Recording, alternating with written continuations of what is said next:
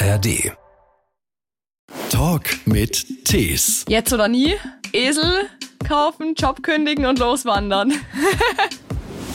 Unangenehm. Also es ist zum Glück nichts passiert, aber ich würde ja auch meinen Johnny mit meinem Leben verteidigen. Dann kam ein Riesensturm auf und ich dachte mir, oh Gott, hoffentlich fliegt mir der Johnny nicht weg. Das weiß jetzt jeder und da wird jetzt nicht geschossen. Ich darf mich aber auch nicht mit dem Johnny von der Stelle bewegen. Also ich darf auch nicht für Pipi in Busch gehen, hat er dann gemeint. So, no Pipi in Busch. Zum Beispiel habe ich eine Familie kennengelernt, die seit über neun Jahren in einem LKW leben mit ihren zwei Kindern. Und dann haben die gemeint, was, die fahren nach Peniche. Ja, in Peniche mögen die keine Esel, da brauchen sie gar nicht erst ankommen. Ein Podcast von SWR3. Mein Name ist Christian Thees und Und ich bin die Lotta. Lotta Lubkoll. Überhaupt schon mal so ein schöner Name. Lubkoll. Wo Danke. kommt der her? Ah, Das ist eine gute Frage. Ich weiß es nicht. Also, die ist, ist der Name väterlicherseits von meinem Papa. Ähm, Ja. Wir waren mal in Lübbenau, also da oben bei Berlin. Und da gibt es wohl mehrere Lubkolls, habe ich mir erzählen lassen. Aber ich habe das nie nachgeforscht oder so. Sehr schön. Lotta, ausgebildete Schauspielerin, Erlebnispädagogin. Sie jobbt im Waldkindergarten, leitet dort auch ähm, Naturfreizeiten für Kinder. Und sie reist am allerliebsten mit ihrem Esel Johnny. Für den ersten Bestseller, der es ja geworden ist, war sie zu Fuß unterwegs mit Johnny von München über die Alpen bis ans Mittelmeer. Darüber hast du geschrieben. Sehr, sehr erfolgreich. Und jetzt Dankeschön. gibt's was Neues. Du bist mit dem Esel, mit dem Johnny nach Portugal gereist zum Überwintern an der Atlantikküste in einem ausgebauten Bus. Also, es ist ordentlich was los bei dir. Dann erstmal hallo, herzlich willkommen. Ja, an den Starnberger See oder wo bist du heute Morgen? Ähm, ich bin heute Morgen, ja genau, in der Nähe vom Starnberger See auf dem Aussiedlerhof mit dem Johnny, wo ich hier auch wohne. Also der Johnny wohnt direkt so hinter meiner Wohnung. Wir haben quasi fast eine WG. Und äh, der Johnny steht da mit noch acht anderen Eseln in der Herde. Und dann sind hier noch 20 Pferde und zwölf ganz liebe Menschen.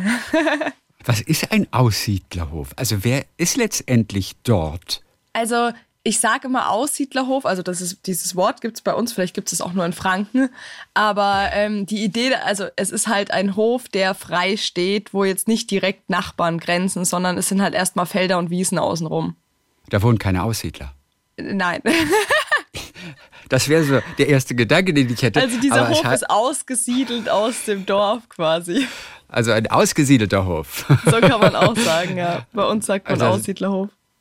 Sag mal, der Name Johnny, ohne H, wohlgemerkt. Wo Genau. kommt der Name her für deinen Esel?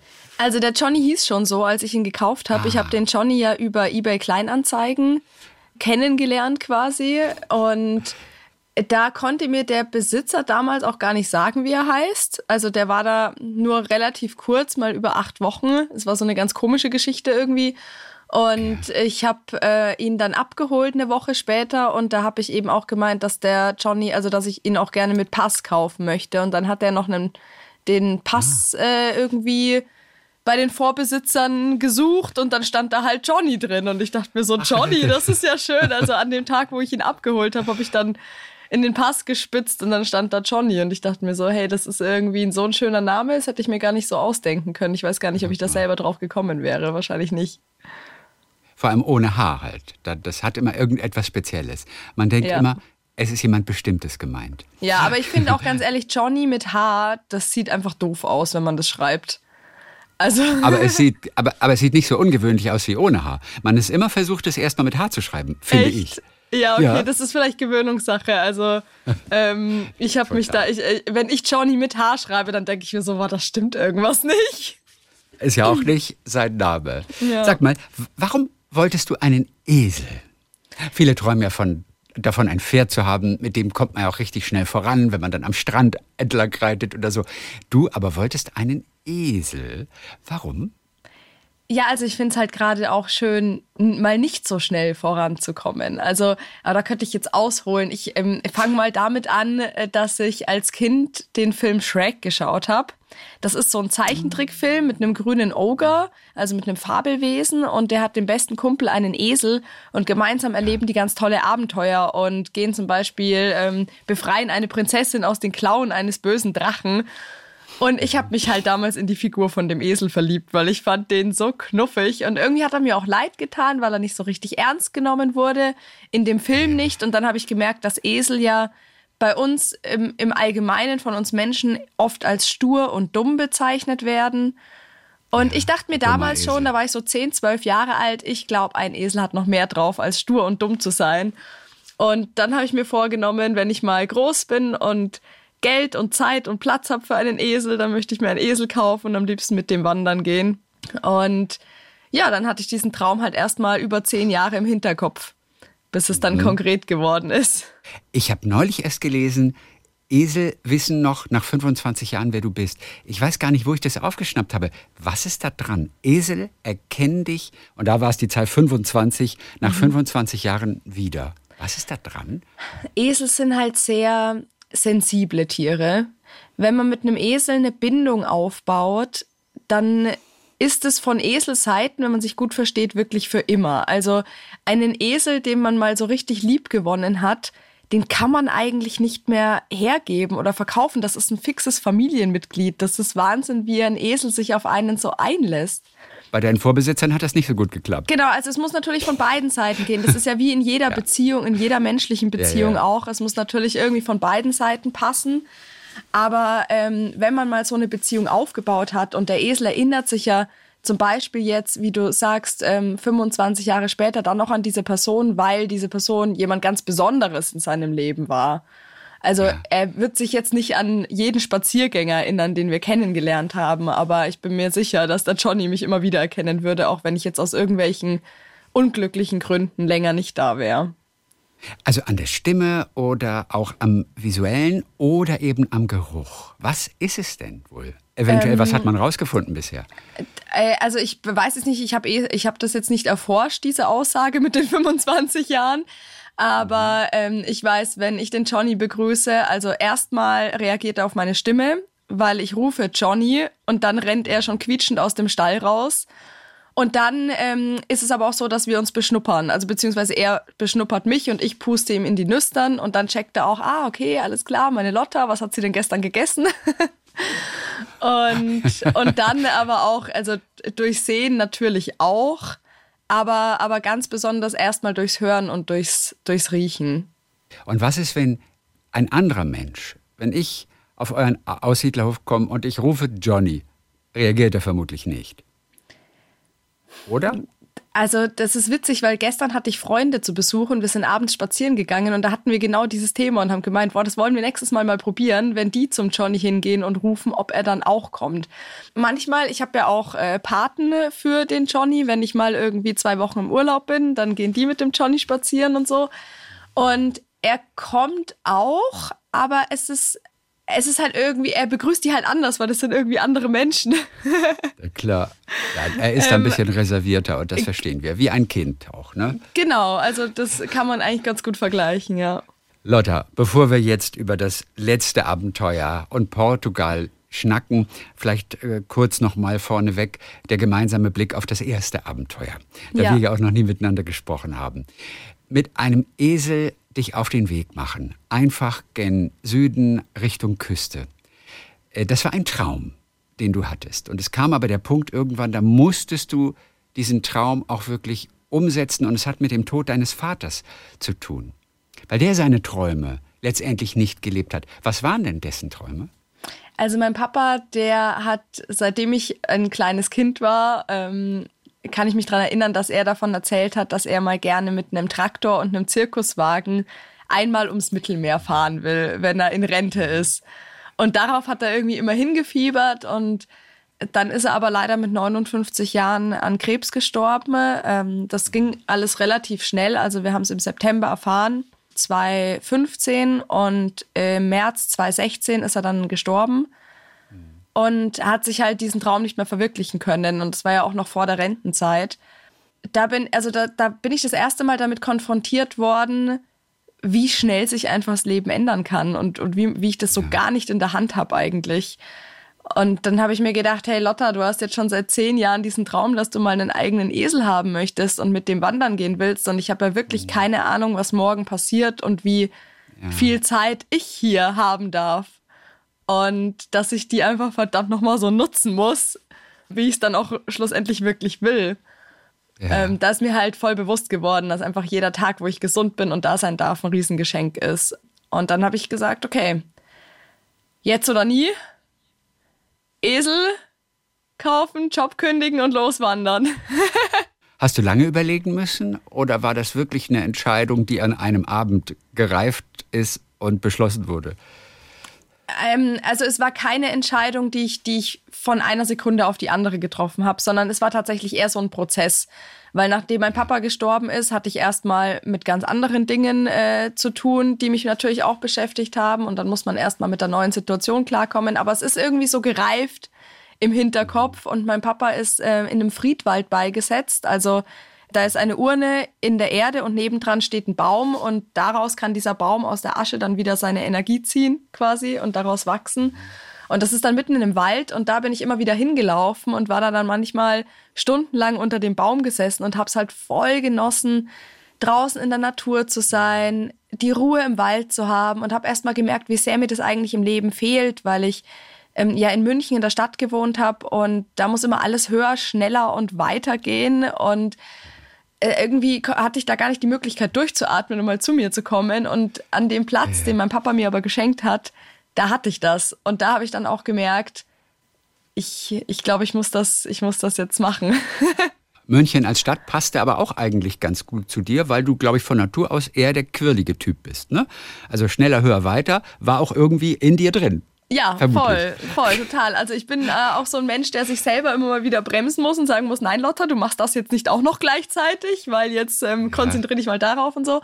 Und das war eben auch was, wo ich mir gedacht habe, ich glaube, da kann mir ein Esel eh gut tun. Also ich hatte das schon wohl unterbewusst im Gefühl, dass ein Esel genau das richtige Tier für mich ist, weil der Johnny, der lebt halt voll im Moment der ist ja überhaupt nicht irgendwie mit seinen Gedanken in der Zukunft. Der lässt sich auch absolut nicht stressen. Ein Esel, also der Johnny ist jetzt auch kein nervöses Tier wie jetzt ein Pferd und auch kein Fluchttier. Also Pferde rennen ja dann schnell weg, wenn die vor irgendwas Angst haben. Ein Esel bleibt halt stehen. Und dann daher kommt ja auch diese dieses, dieses, dieses Sprichwort Esel sind stur oder du sturer, dummer Esel oder so. Aber eigentlich ja. stimmt es halt gar nicht. Der Johnny, der bleibt nur stehen, wenn er einen triftigen Grund dazu hat, wenn er vor irgendwas Angst hat, wenn er sich was anschauen möchte, wenn er was beschnuppern möchte, wenn er sagt, hey, es ist gerade ultra heiß, wir gehen die ganze Zeit bergauf, ich muss mal kurz hier meine Temperatur wieder regulieren. Und mhm. das gibt halt so verschiedene Dinge, die habe ich dann lernen müssen und checken müssen, so, okay, alles klar, der Johnny macht manchmal ein bisschen langsam, aber das ist gar nicht so doof. Lotta, da kannst du echt was davon lernen. Angst hat er nicht. Also von einem wilden Bullen habt ihr auf eurer letzten Reise gehabt. Da hat er zumindest keine große Angst. Nee, also bei der ersten Begegnung nicht. Da hatten wir Glück. Das war in Spanien. Und auf einmal, also da, da haben wir auf einem, bei einem Kuhhof übernachtet und die Kühe waren eigentlich alle im Stall. Und dann waren da aber auf einmal Bullen von dem Nachbarn, die dann über die Weide gelaufen sind. Äh, und also zumindest ein, ein Bulle und dann noch die Kühe. Und der wollte halt irgendwie, hat er den Johnny dann als Feind angesehen, hat den schon so anvisiert. Und es war halt wirklich nur so ein ganz kleiner Zaun zwischen uns, also nur so ein Faden. Ja. Und dann kam schon der Besitzer und hat mit dem Stock den Bullen vertrieben, hat gemeint, das ist total gefährlich und er springt über den Zaun. Und der Johnny steht so da und guckt den nur an und denkt sich, was will der denn? Und äh, dann bin ich auch ein bisschen nervös geworden und habe aber zum Glück dann rausfinden können mit meinen paar Worten Spanisch, die ich mir da angeeignet habe über Google. Ja. Translator und so, dass die Tiere abends um 10 in den Stall kommen und dann erst morgens um 10 wieder raus. Und dann wusste ich, okay, in der Nacht haben wir zumindest unsere Ruhe. Aber mhm. als wir spazieren gegangen sind bei der zweiten Begegnung, da wurde das dann auch ein bisschen äh, unangenehm. Also es ist zum Glück nichts passiert, aber ich würde ja auch meinen Johnny mit meinem Leben verteidigen. Tatsächlich. Die Frage ist, was gibt ein Esel wirklich zurück? Also wir Menschen, wir neigen natürlich dazu, auch äh, gewisse Tiere oder Haustiere auch ein bisschen zu vermenschlichen. Wir sprechen denen Dinge zu, die vielleicht gar nicht so sind. Was gibt ein Esel zurück? Was spürst du auch wirklich? Also, was vielleicht nicht nur in deinem Kopf einfach stattfindet. Ja, das Erste, was ich spüre, wenn ich zum Johnny gehe und ihn abhole am Stall oder wenn wir was miteinander unternehmen, dann spüre ich einfach, dass er sich wahnsinnig freut, dass ich komme. Also sonst würde er nicht quietschend an den Zaun rennen und sich immer schon durch das Türchen quetschen, ohne dass ich das Türchen überhaupt schon richtig auf habe. Also manchmal quetscht er sich da wirklich ein. Dann sage ich so, wartet schon nicht.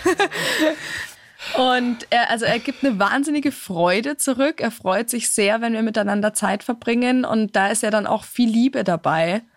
Er respektiert auch, wenn ich irgendwas nicht möchte und dann sagt, nein, Johnny, das darfst du nicht, dann guckt er kurz so betröppelt und dann ist so, hm, okay, die Lotte hat das jetzt gesagt, na gut, das wird schon irgendwie seinen Sinn haben. ja. ähm, und er, er gibt mir halt diese Ruhe und diese, diese stoische Ruhe, sage ich mal, die ich äh, von Natur aus jetzt eher weniger in mir habe das, das zeigt er mir einfach, dass das halt dann aber trotzdem auch funktioniert, dass man jetzt nicht jeden Tag 30 Kilometer wandern muss, um voranzukommen, sondern hey, es reichen ja auch mal nur fünf bis zehn Kilometer. Und trotzdem schaffen wir es, bis ans Meer zu wandern oder ähm, in Portugal und Spanien zu wandern. Oder letzten Sommer waren wir in Albanien zusammen unterwegs und haben das Balkangebirge überquert. Und ja, also das, das ganz besonders. Also ganz besonders viel Liebe. ja. Du bist wirklich bei dieser ersten Reise, bei der wir noch kurz sind, von München aus Richtung Süden gelaufen. Ziel war das Meer. Ihr hattet keine Ahnung, wie weit ihr kommen würdet, ob du das Meer jemals erreichen würdest mit ihm. Aber Richtig. das war auch nicht das Ding. Ganz kurz nochmal zwischengefragt, wie schwer war es denn, dein bisheriges Leben dann wirklich zurückzulassen? Also du hast ähm, ja, Schauspielerei hast du jetzt auch erstmal sein lassen und hast gesagt, jetzt habe ich ein bisschen was angespart, davon kann ich vielleicht ein paar Monate leben. Ich brauche ja nicht viel zum Leben. Ich möchte einfach nur gehen, ich möchte einfach nur gen Süden gehen. Wie schwer war das, alles hinter dir zu lassen? Es war tatsächlich nicht so besonders schwer, weil ich ein sehr neugieriger Mensch bin. Und wenn ich mir was in den Kopf gesetzt habe, dann gibt es eigentlich für mich kein Zurück mehr. Also dann weiß ich schon, wenn ich jetzt ernsthaft drüber nachdenke, will ich das jetzt wirklich machen oder bleibe ich doch daheim? Dann, also es würde mich nie glücklich machen, wenn ich dann tatsächlich doch daheim bleibe. Das heißt, ab da, wo ich das beschlossen habe, denke ich nicht mehr drüber nach, dass es zurückgeht, sondern ich gehe dann halt, ich gehe dann halt einfach los und gucke, was passiert. Es war natürlich auch sehr spannend am Anfang, weil ich, ich war eben noch nie, war noch nie wandern davor, vor dieser Reise. Und wir sind ja dann gleich 600 Kilometer über die Alpen gewandert. Ich war aber davor auch noch nie in den Alpen ich wusste auch gar nicht, wie ich mich so richtig orientieren soll. Was hat man da für eine Wanderkarte oder für eine Wander-App? Oder ich habe mich wirklich null ausgekannt und habe dann erstmal auf Google Maps immer so irgendwelche Feldwege gesucht, wo man halt eventuell mit dem Johnny dann entlanglaufen kann oder halt auch nicht, weil dann irgendeine Hürde im Weg ist, ähm, die ich nicht gekannt habe. Und dann weil, haben der Johnny und ich uns auch, ich meine, wir haben uns dann schon acht Monate gekannt. Aber es war trotzdem neu. Also alles Mögliche war auch für ihn neu, was er natürlich noch nicht gesehen hat, weil in der Weide oder auf dem Paddock oder so, da, da erlebt man jetzt nicht so viel, wie wenn man jeden Tag zusammen wandert. Also es war auch ähm, ein bisschen aber, naiv dann tatsächlich, ne? Ja, aber, aber gewollt naiv. Ähm, okay. Sag ich immer. Ich habe schon im Hinterkopf, was theoretisch passieren könnte oder dass ich vorsichtig sein muss, wenn ich als Frau allein unterwegs bin, dass ich einfach mit einem wacheren Blick noch durch die Welt gehe und ähm, dass ich natürlich auch gucken muss, okay, was mache ich, wenn wir uns verletzen? Wie kommen wir nach Hause? Äh, was brauche ich alles zum Übernachten? Also da war ich super gut organisiert und habe auch viele Dinge im Hinterkopf, die theoretisch sein könnten und überlege mir dann schon, okay, wie, wie verhalte ich mich dann in der Situation? Aber ich möchte halt trotzdem mir auch nicht, also bewusst nicht zu viele Gedanken machen, weil die mich ja auch hemmen, in dem dann meinen Traum umzusetzen. Mhm. Und dann sage ich, ich gehe lieber bewusst naiv los. Ich will mir gar nicht so viele Gedanken machen. Ich habe es aber trotzdem irgendwo im Hinterstübchen abgespeichert. Ja. Hat ja auch geklappt letztendlich. Ja, zu Fuß das ganze Gepäck war fair verteilt, habe ich ja auch ja, damals gelesen. Das war Jeder hat 20 Prozent seines Körpergewichts getragen. Dabei kann ein Esel doch vermutlich mehr tragen, oder? Auch prozentual gesehen. Also als Esel sind tatsächlich Mensch. keine Lastentiere. Ähm, keine Lastentiere. Nein, das oh. ist so ein, ein Trugschluss von früher. Die Leute hatten halt früher keine Autos, keine Transportmittel und haben dann halt Esel benutzt, weil Esel auch leider sehr leidensfähig sind. Ähm, Esel sind auch Tiere, die sie kommunizieren schon, dass ihnen was nicht passt, aber wenn sie nicht gehört werden eine Zeit lang, dann geben sie auch irgendwann auf und machen dann halt nur noch mit. Und ein Esel hat zum Beispiel auch es ist ganz schwer zu erkennen, wenn dem was wehtut im Gesicht oder an den Augen oder sowas. Wenn das jetzt was nicht äußerliches ist, wie eine offene Fleischwunde oder so. Man muss, den, man muss schon sehr ähm, sensibel und einfühlsam sein. Okay. Und Esel machen dann halt manchmal auch, also, oder früher auch einfach, die machen dann halt einfach mit und nehmen das dann als ihr Schicksal an. Und das wurde halt total ausgenutzt. Es wird ja auch heute teilweise noch ausgenutzt. Es gibt halt auch das Wort Lastesel. Verstehst du? Es gibt ja, halt ja. auch Lastesel, oder? Ja, die sind für dafür die gebaut, Menschen, ne? aber es ist halt einfach nicht wahr. Ah, okay. Und Esel sollten tatsächlich nicht mehr als maximal 20 Prozent von ihrem eigenen Körpergewicht tragen. Ähm, wenn man jetzt einen Esel sieht, der so ein normal großer Esel ist, dann hat der um die 200 Kilo und dann sollte der halt nicht mehr als 40 Kilo tragen. Also auf jeden mhm. Fall keinen erwachsenen Menschen dementsprechend, also ich bin auch noch nie auf den Johnny draufgesetzt. Ich habe das auch überhaupt nicht vor. Aber wir haben halt unser Gepäck geteilt, weil ähm, ich, also ich habe für Johnny auch immer ziemlich viel dabei noch. Und mhm. äh, das schaffe ich dann nicht, dass ich mein Zeug und sein Zeug trage. Und dann dachte ich mir, es ist nur fair, wenn wir, wenn wir teilen und jeder trägt sein eigenes Zeug, beziehungsweise ja. halt nicht mehr als maximal 20 Prozent vom eigenen Körpergewicht. Und dann haben wir wenigstens beide gleich viel getragen. so. Das stimmt. Wie berechenbar ist denn aber auch ein Esel wie Johnny? Also wenn der mal bockt, das kennen wir von anderen Eseln, dann geht erstmal nichts mehr. Ein Esel lässt sich dann kaum noch fortbewegen. Mm, ja, das stimmt, aber der Johnny bockt nicht. da, der bockt da darf ich dich gleich verbessern, äh, wenn das okay ist. Ähm, ja. Nee, also ich finde, das ist nicht der, der richtige Ausdruck dafür, sondern der Johnny bleibt ja nur stehen, wenn es einen triftigen Grund für ihn gibt. Also wenn zum Beispiel. Aber da, da gibt es viele Gründe. Es gibt, es gibt viele Gründe, aber aus dem Grund, also mittlerweile zum Beispiel nicht mehr. Am Anfang gab es natürlich immer mehr Gründe, weil er ja vieles noch nicht gekannt hat. Er musste das erst kennenlernen. Er musste erst ja. seine Erfahrungen machen. Er musste erst schauen, dass sich Vertrauen zwischen uns entwickelt und ähm, er dann sagt, ah, okay, wenn die Lotta sagt, ich kann da über die Brücke gehen, dann kann ich da tatsächlich drüber gehen und so ein Esel denkt halt immer erstmal selber für sich nach. Der ist jetzt kein Tier, das einfach blind der Herde hinterherläuft, sondern mhm. der bleibt erstmal stehen und überlegt. Macht es jetzt Sinn, was die Lotta da von mir will oder nicht? Und dann bleibt er halt auch mal vor einer Brücke stehen, weil er sich denkt, boah, da ist reißendes Wasser unten drunter, die Brücke ist aus Holz und die knarzt, vielleicht könnte ich da einbrechen ich bleib mal lieber davor stehen. Und meine Aufgabe ist es dann halt auch zu erkennen, vor was er zum Beispiel gerade Angst hat oder was gerade sein Problem ist, warum er stehen bleibt. Er, er bleibt ja nicht stehen, weil er mich ärgern möchte. Sondern, sondern weil er was nicht kennt. Genau, weil er was nicht kennt. Oder vielleicht auch, weil er sich was Bestimmtes anschauen möchte. Oder er bleibt zum Beispiel auch stehen und schart mit den Hufen, wenn er sich wälzen möchte, weil der Untergrund gerade so toll ist und so. Und äh, da gibt's halt ganz viele verschiedene Situationen, wo ich dann gelernt habe zu erkennen, was möchte der Johnny gerade. Und wenn ich ihm das dann erfülle, dann freut er sich halt wie ein Honigkuchenpferd oder wie ein Honigkuchenesel. Also zum Beispiel das Rumwälzen. Genau. Dann, dann, dann, wälzt ihr euch beide gemeinsam einfach mal rum. Haben wir auch schon gemacht. Wie auch auf ja. der letzten Portugalreise, quasi in der Wüste oder so. Genau. Äh, da habt ihr euch einfach mal wirklich rumgewälzt. Da haben wir wobei, uns richtig eingestaubt, zu zweit. Wobei dein, dein Freund Stefan, der kurzzeitig auch mit dabei war, einen Teil der Strecke mitgegangen ist, war etwas irritiert, oder? Dass ihr euch beiden da wälzt. Ja, der fand das ganz witzig. er hat sich gedacht, ja, die Lotta und der Johnny. Ähm, ja, äh, Stefan hatte ja vorher noch überhaupt keinen Kontakt zu Eseln und wir haben uns dann äh, kurz vor der Portugalreise kennengelernt und sind da zusammengekommen und dann habe ich mir gedacht, so Mist, jetzt habe ich eigentlich eine Reise mit dem Johnny geplant und jetzt hau ich da ab und habe eigentlich irgendwie so seit zwei Wochen wieder einen Freund. Das ist irgendwie gerade ein bisschen unpassend alles gelaufen. Ganz schlechtes Timing. Ja, aber ich bin dann trotzdem mit dem Johnny los und der Stefan hat halt gemeint, er besucht uns und ja. hat dann dadurch auf der Reise eben auch den Johnny viel besser kennenlernen können. Also mich natürlich auch oder wir uns gegenseitig, aber der Johnny war dann halt auch gleich mit dabei, weil der Johnny ist ein fixes Familienmitglied irgendwie und das ist voll schön. Natürlich. Die verstehen sich mittlerweile richtig gut und die gehen ja. auch mal zusammen äh, spazieren oder so, auch wenn ich mal nicht da bin, wenn ich am Arbeiten bin oder so. Ja. ja. ja. Aber du schaffst es schon, den Johnny auch mal zu überreden oder zu überzeugen. Ja, auf jeden Welche Fall. Welche Tricks hast du denn mittlerweile drauf? Also außer ihm seinen Wunsch, den du abgelesen hast, dann, wie kannst du einen Esel überzeugen oder den Johnny überreden, vielleicht jetzt doch über die Brücke zu gehen? Oder bleibt da nichts als abwarten? Mm, nee, ich kann schon, also ich kann mit ihm reden, ich kann ihm mit einer ganz sanften Stimme erklären, dass er keine Angst zu haben braucht. Ich kann mal ein paar Schritte über die Brücke gehen und ihn am langen Strick lassen und einfach zeigen, guck mal, da kann man draufgehen. Oder ich lasse ihn davor stehen und gehe alleine mal ganz rüber, gehe wieder zurück.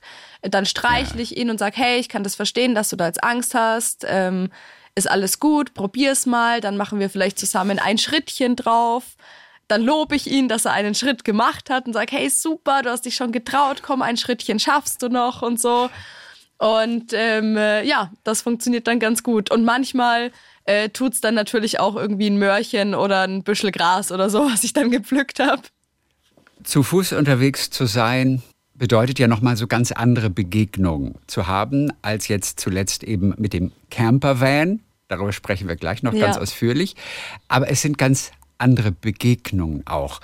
Wunderbare Reaktionen natürlich. Also einmal ist einer an euch vorbeigefahren mit seinem Auto, hat angehalten, ist zu dir gekommen und hat dich einfach umarmt. Und das nicht nur zwei Sekunden.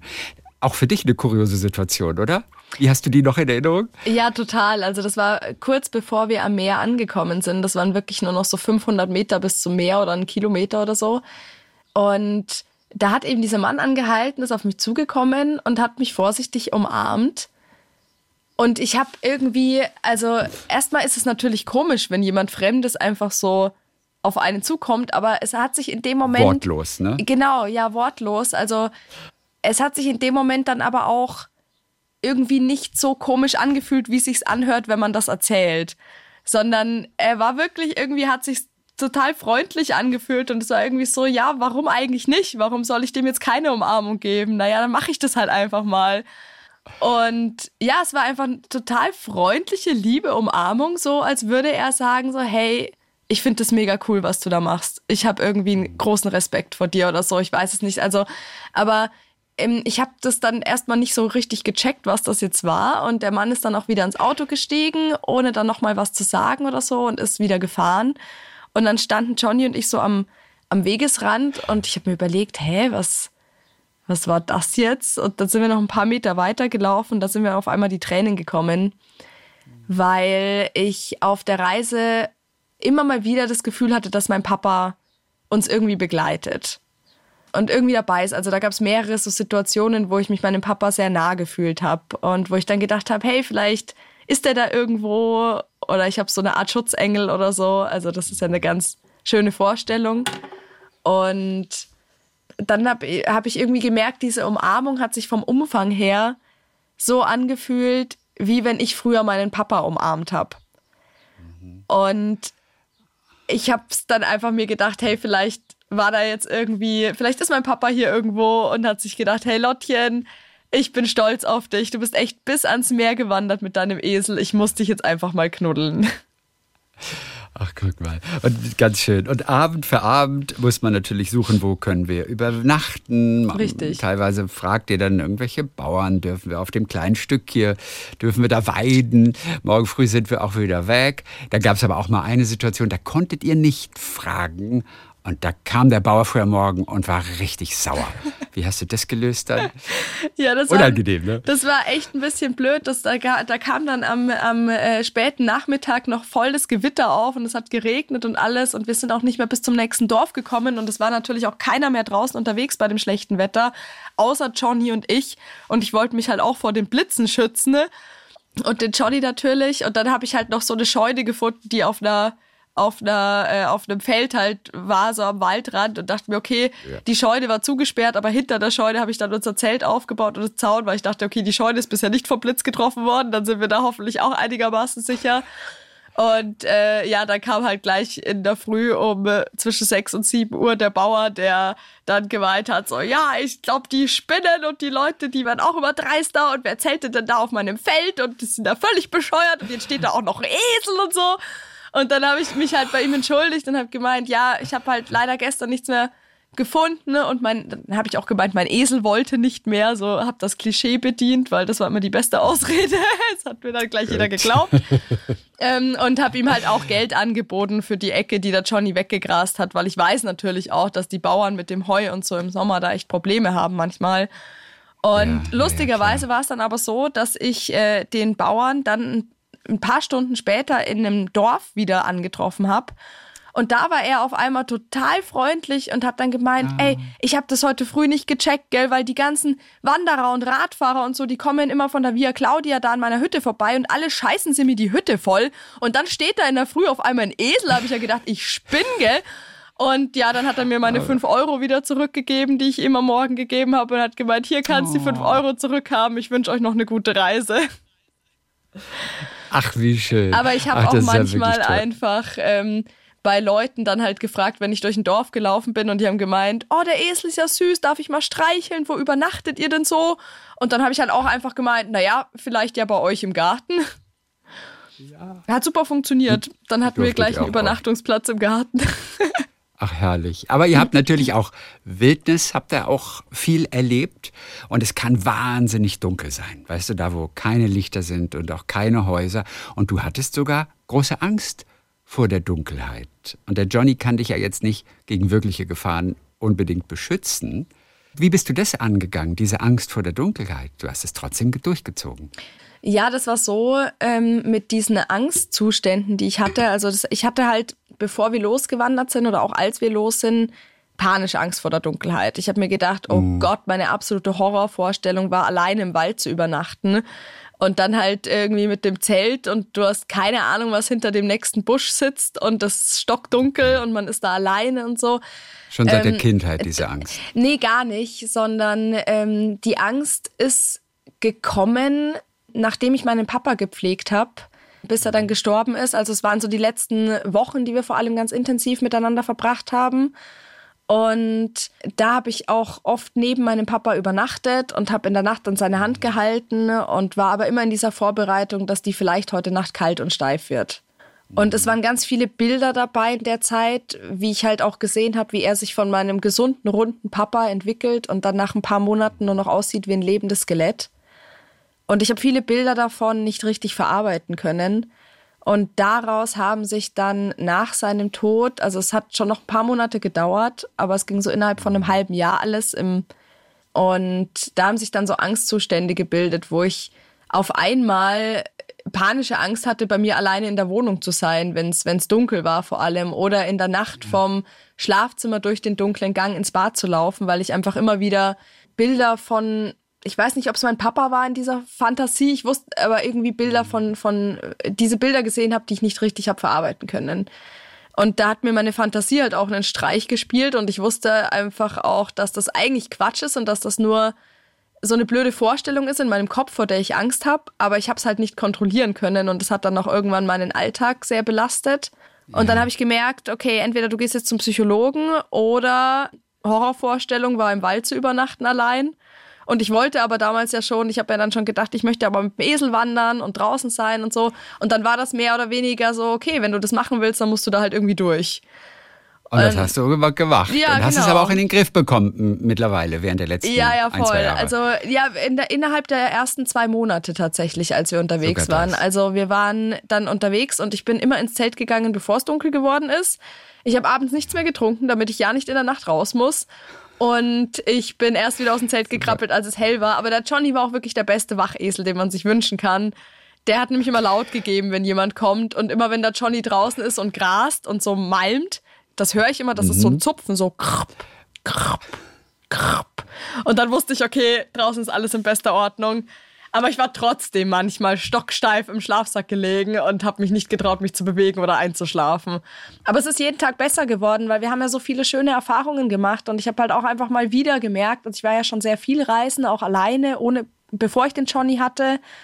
Und ich habe halt auch auf dieser Reise mal wieder gemerkt, wie wie viele tolle Menschen es auch einfach gibt auf der Welt und dass ich nicht Angst haben brauche vor den fünf, die halt vielleicht mhm. Riesendeppen sind. So, ja. es gibt einfach prozentual viel, viel mehr Menschen, die es gut meinen. Also es gibt keinen Packesel, aber wohl einen Wachesel. Ja, das gibt's. Um das mal richtig zu stellen. So, der Johnny hatte es jetzt vermutlich auch wesentlich komfortabler bei deiner wirklich letzten Reise, über die du geschrieben hast, auf jeden Fall. Ihr seid zusammen im Campervan an die Atlantikküste zum Überwintern nach Portugal. Ein Ort deiner Kindheit. Welche Erinnerung hattest du damit verbunden, mit diesem Ort? Also ich habe damit die Erinnerungen verbunden, dass ich mit meinen Eltern schon immer in Spanien, Portugal überwintert habe, also hauptsächlich so in Südspanien. Meine Eltern haben damals ein ganz altes Bauernhaus gekauft, als ich noch ein Baby war und haben dann aber gemerkt, boah, das, das frisst so viel ähm, äh, Geld gerade und vor allem halt auch, wenn man das in, im Winter heizen muss und die Isolierung ist aber ja. noch nicht fertig und so. Und dann haben meine Eltern sich ausgerechnet, das ist eigentlich viel günstiger, mit dem Wohnwagen über den Winter nach Spanien zu fahren, anstatt eben durch den Winter durch dieses Haus zu heizen. Und das war damals halt möglich. Meine Mama dabei. war im Mutterschutz, genau, mein Papa war selbstständig und da habe ich dann schon mit meinem Bruder ähm, überwintert und äh, mit meinem, also mit meinen Eltern und meinem kleinen Bruder. Und, und was war mit der Schule? Äh, da war ich noch nicht in der Schule, das war noch vor der Schulzeit. Genau, da war ich so vier, fünf Jahre alt. Ja, und ähm, dann äh, sind wir, also da ist eins von meinen absoluten Lieblingsbildern entstanden, nämlich mein Papa hat das Foto gemacht und meine Mama läuft über so riesige, tolle Sanddünen mit einem relativ markanten Berg im Hintergrund und hat mich in ihrer Hand und mein Bruder in ihrem Arm und äh, ich bin barfuß und es ist Januar und die Sonne scheint und ich dachte mir, Gott, was für ein Sehnsuchtsbild, das ist so eins von meinen Lieblingsbildern. Und dann bin ich halt drauf gekommen, es wäre doch eigentlich schön, mit dem Johnny auch mal da unten zu überwintern, weil Esel ja ursprünglich aus Afrika stammen.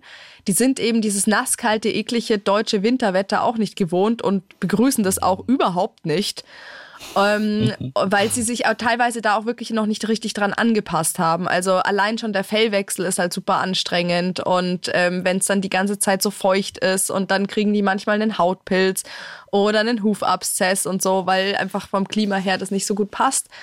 Ähm, da muss man eh immer gucken, wenn man einen Esel in Deutschland hält, wie man den hält. Und es ist eigentlich ein bisschen wie bei einem Kamel. muss man sich auch gut erkundigen. Das kommt ja auch nicht von hier. Ja. Und Wobei das Fell vom Esel, das saugt sich richtig voll. Das ist nicht so wie bei Pferden, die haben irgendeine so Schutzschicht, da prallt das Wasser ab. Bei Eseln nicht, oder? Genau. Ich meine, der also, wird gleich drei Kilo schwerer, wenn es ordentlich riecht. Ja, oder? gefühlt, also könnte man so ausdrücken. Also bei Eseln, die haben nicht so viel Fettgehalt im Fell wie Pferde, weil die eben ursprünglich nicht aus Regionen kommen, wo es besonders viel regnet und da brauchen die das halt nicht. Und die ja. haben sich aber auch noch nicht so angepasst. Und ich dachte mir, der Johnny freut sich bestimmt auch über 20 Grad und Sonnenschein im Winter und habe dann eben einen Transporter ausgebaut äh, zum Campervan, weil ich mir dachte, so ein Campervan, der passt bestimmt gut zu mir. Ähm, und du hast alles selbst aufgebaut? Das habe ich selber ausgebaut, genau. Das war so ein alter ähm, äh, Transporter von einem Glaser, der so ja, Glasscheiben damit transportiert hat.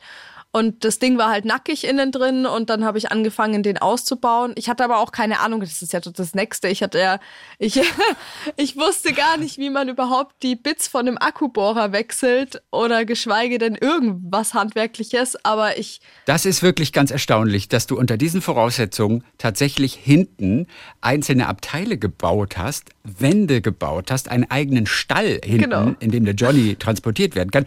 Also, wenn du noch nicht mal die Bits wechseln konntest aus einem Akkuschrauber, das ist ja eine Sensation, ja, wenn du dann ja. das selber gebaut, gebaut hast und auch noch TÜV-konform. Ja, natürlich TÜV-konform, ja. Aber ähm, ich, also ich denke mir immer so, was andere können, das kann ich dann auch irgendwie, aber ich muss es halt lernen und habe mich dann halt auch so ein bisschen rumgefragt. Dann hat mein Onkel mir was gezeigt, dann hat mein Nachbar mir was gezeigt. Dann kam irgendwann mein Nachbar rüber und hat gemeint, du bist ja da nur mit deinem Akkubohrer und deiner Stichsäge. Guck mal, ich habe eine Werkstatt am Hof, die darfst du mitbenutzen. Und dann ist das einfach alles so gewachsen. Und dann hat er mir gezeigt, wie man eine Kappsäge benutzt, wie ich eine Kreissäge richtig einstelle. Und man kann ja alles lernen. Man braucht halt nur einfach äh, die Zeit und die Muse dafür. Und ja Genau, und dann habe ich das aber so ausgebaut, dass der Johnny eben eine Transportbox mit drin hat, dass er auch mitfahren kann. Da gibt es so ein paar Regeln, die man beachten muss. Und dann geht es aber wie bei einem Pferdetransporter eben auch. Ja. Und Wo ist das festgelegt? Wo ist was In der Straßenverkehrsordnung? Also wie der Johnny da befestigt sein genau, muss, also bei wie die der, Box aussehen muss? Bei der Tierschutztransportverordnung und bei der Straßenverkehrsverordnung. Und man kann aber auch beim Veterinäramt nachfragen zum Beispiel. Okay. Genau. Ach, wie so krass. Welche Papiere braucht man ohnehin für einen Esel? Also Johnny hat Also wenn du mit Pass. einem Esel jetzt auch die Grenze Ja. übertrittst, sozusagen, was brauchst du an Papieren für den Esel? Johnny hat einen äh, ganz normalen Reisepass quasi oder einen Pass.